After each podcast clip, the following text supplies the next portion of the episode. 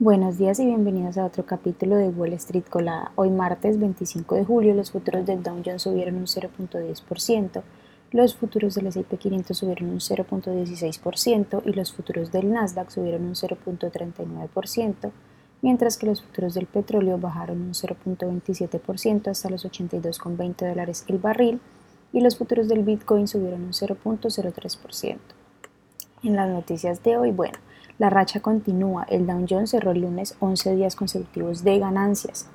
Por otra parte, hoy se publicarán resultados de Google y Microsoft que cotizan con el ticker Google G, ojo G y Microsoft con el ticker MSFT al cierre del mercado. Además de esto, hoy también la Reserva Federal inicia su reunión para, de julio para fijar su política monetaria en otras noticias, General Motors, que cotiza con el ticker GM, elevó el martes sus perspectivas para todo el año por segunda vez tras presentar sus resultados del segundo trimestre. La compañía reportó un EPS de 1.91 sobre ingresos de 44.75 mil millones versus la estimación de 42.64 mil. Además, también se anunció que recortará 3 mil millones de dólares en costos hasta el año que viene.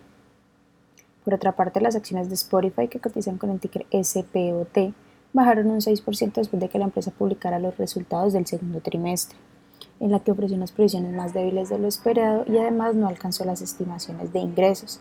La compañía también dijo que se espera que los recientes aumentos de precios tengan un impacto mínimo en los ingresos totales del tercer trimestre. UBS Group, que cotiza con el ticker VS, acordó pagar un total de 387 millones de dólares a los reguladores de Estados Unidos y también de Reino Unido por una conducta indebida de su filial recientemente adquirida, Credit Suisse, en relación con las operaciones del Banco Suizo con el fondo de inversión Archigos Capital Management. Y en otras noticias, Taiwan Semiconductor, que cotiza con el ticker TSM, planea invertir 2.900 millones de dólares en una planta de empaquetado avanzado de chips en Taiwán en esta declaración, la compañía afirmó que la inversión fue provocada por el rápido crecimiento del mercado de inteligencia artificial que ha impulsado la demanda de sus chips. Por otra parte, las acciones de Verizon, que cotizan con el ticker VZ, subieron un 2.6% en el pre-market tras reafirmar sus previsiones para todo el año. La compañía reportó un EPS de 1.21 sobre ingresos de 32.6 mil millones de dólares.